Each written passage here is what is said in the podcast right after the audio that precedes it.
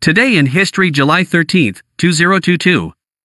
Author Aoran Lee, the storyteller. Hi, I'm Aoran Lee, the storyteller. Welcome to Today in History show. On July 13, 16 BC, Emperor Cheng of Han made Zhao Feiyan empress. Zhao Feiyan, unknown name, there are wild history records, she may be named Iju. She was the second empress of Emperor Cheng of Han. Zhao Feiyan was born in Chang'an City. When she was born, she was not welcomed by her parents and was abandoned. But, miraculously, she didn't die for many days.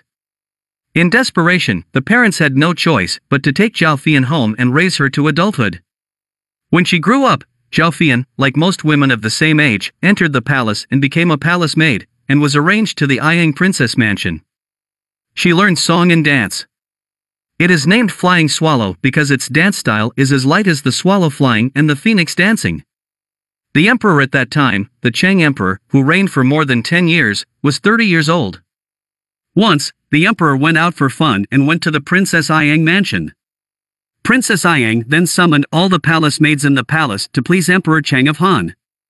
Zhao Feiyan's soul-stirring eyes, beautiful and moving singing voice, and graceful dance posture suddenly fell into the emperor the emperor took her back to his palace. Later, Zhao sister Zhao was also brought into the palace.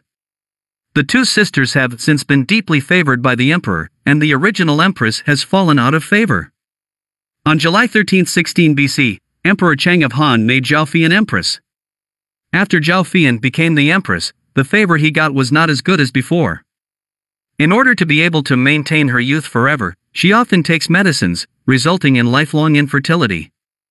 In that era of motherhood and son importantness as an empress, she could not establish her prestige if she did not give birth to a boy.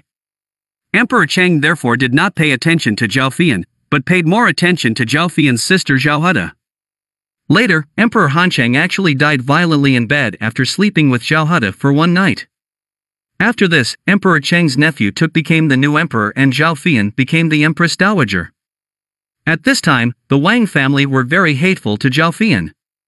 Later, in 1 BC, he was demoted to a common person and later committed suicide.